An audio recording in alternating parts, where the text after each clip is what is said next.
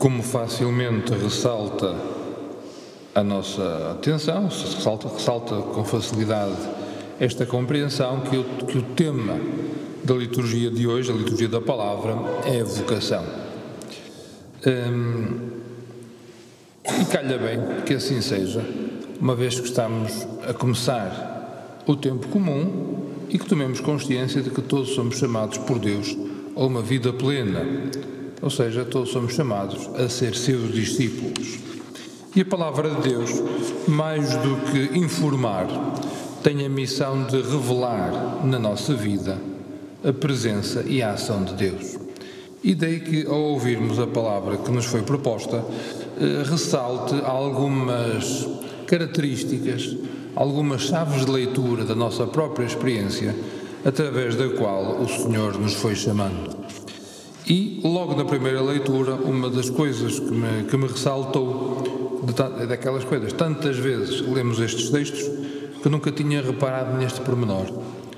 Samuel dormia no templo do Senhor, onde se encontrava a arca de Deus. Samuel dormia no templo do Senhor. Era alguém que, sob a ordem de Eli, estava a servir o templo. E, contudo, não conhecia Deus. Ora, isto a mim criou-me assim um alerta muito grande. Não basta andar pelas coisas da igreja, não basta andar por ali.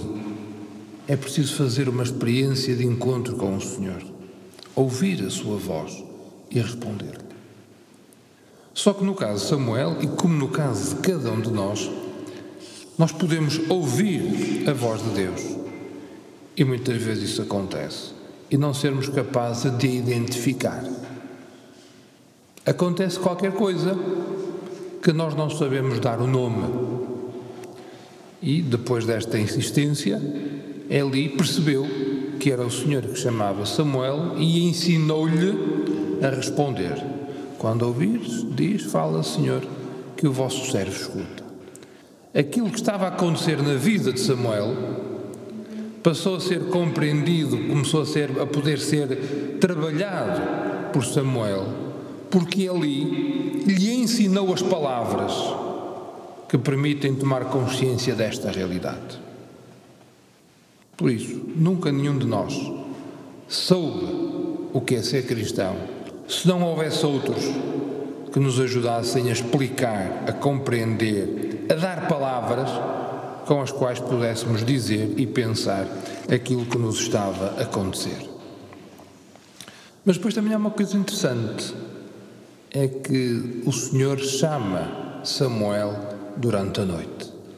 Eu atrevia-me a dizer uma noite muito mal dormida, porque pelo menos quatro vezes ele foi acordado. Ou seja, Samuel, no meio da noite em que qualquer ruído nos faz despertar. Ele, em bom rigor, estava desperto, ao contrário do Eli, que, que não acordou. Mas se nós, se nós repararmos, isto, a leitura de hoje começa no capítulo 3, versículo 3b. Se formos ler o que está antes, diz que Eli estava cansado e os seus olhos estavam, as suas pálpebras estavam pesadas. Portanto, era um homem já cansado. Portanto, é normal que tivesse, digamos assim, o sono mais profundo porque estava muito cansado.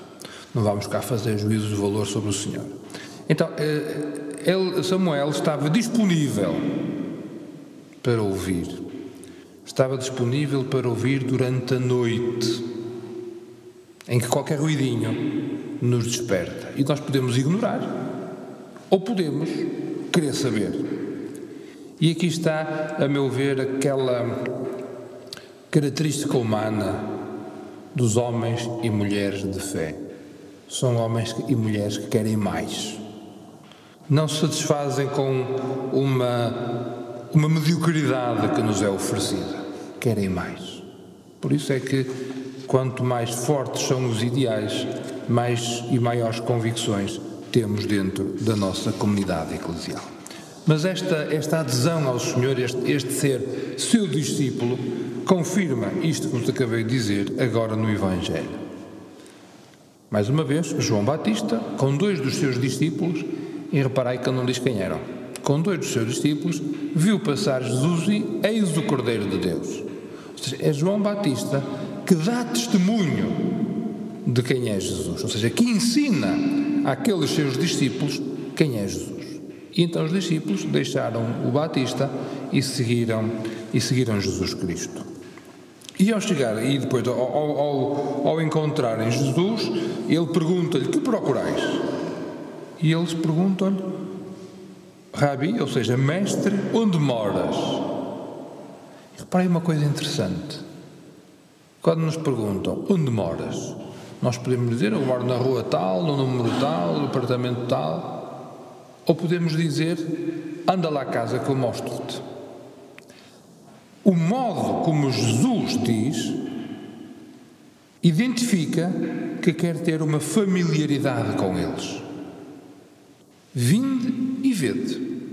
Mais do que vos estar a explicar, porque estas coisas da religião não é para explicações, estas coisas da religião é sobretudo para experiência. Vinde fazer uma experiência, vinde e vede.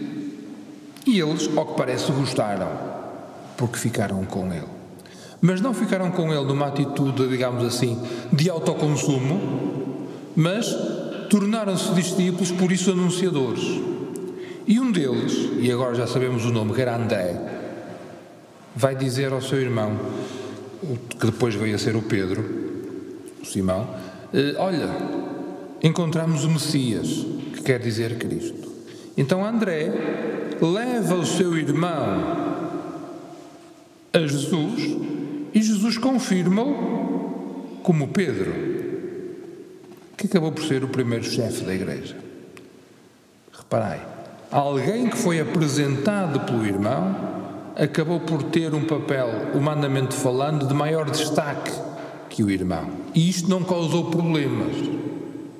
Porque uma das formas muito interessantes para verificar a qualidade do nosso discipulado é que motivações e que conforto nós temos em ocupar posições secundárias. Muitas vezes entre as nossas comunidades há assim uma tensão, eu cheguei antes dele e agora ele, ele já passou à minha frente, e que mal é que isso tem? Cada um coloca-se no lugar em que, pode, em que melhor pode servir a Deus nos irmãos, seja esse o lugar que for. E por último, última característica, reparai que este, este, este aderir ao Senhor é progressivo, não é tudo de uma vez. Aliás, estou convencido que o Senhor nos, nos desse tudo de uma vez, nós não, não teríamos capacidade de, para aguentar. Por isso, a, a, a, nossa vocação de cristãos, o nosso discipulado, vai fazendo uma experiência gradual. É o Cordeiro. Depois ficaram a saber que era mestre, e depois ficaram a saber que era Messias. Porque se há coisa que caracteriza a nossa se há característica que caracteriza a nossa a nossa identidade de, de seres humanos é que nós somos limitados, por isso temos que receber com alguma pedagogia a informação. Para quê? Para aprendermos mais depressa? Não. Para irmos fazendo a experiência progressiva. Por isso, ser discípulo de Jesus implica este, este caminho de reconhecer aquele que nos ensina a perceber o que está a acontecer na nossa vida, quais são as inquietações que nas nossas noites nos fazem acordar, perceber essas inquietações dentro de uma chave, de uma tradição cristã perceber como é que o Deus de Jesus Cristo se revela nessa vida, mas mais do que dizer o que é, é apontar. Apontar para que depois a pessoa faça o seu caminho, ao seu ritmo e fique com o Senhor. E esta experiência de ficar com o Senhor é que muda a vida. Dois exemplos do Evangelho. Enquanto eram dois discípulos de, João Batista, não tinham nome quando passaram a ser discípulos de Jesus, já tinham um nome. Era o André. Não sabemos o nome do outro. No outro podemos nos colocar cada um de nós. Nós só somos, de facto, homens e mulheres plenos quando descobrimos um sentido definitivo para a nossa vida. E esse sentido encontramos-lo em Jesus Cristo. Jesus Cristo que muda a vida das pessoas efetivamente quando nós nos encontramos com Ele. Diz assim no final da passagem que escutamos hoje: fitando os olhos nele, ou seja, olhando cara a cara, Jesus disse-lhe: Tu és Simão, filho de, filho de João, chamar-te-ás Cefas, que quer dizer Pedro. E sabemos que era a pedra sobre a qual depois Cristo quis edificar a sua igreja. É quando nós, na nossa verdade, da nossa vida, nas nossas limitações, nos deixamos olhar cara a cara por Jesus, que então, apesar de todas as nossas limitações, acabamos por ser, digamos assim, imprescindíveis para a história da salvação.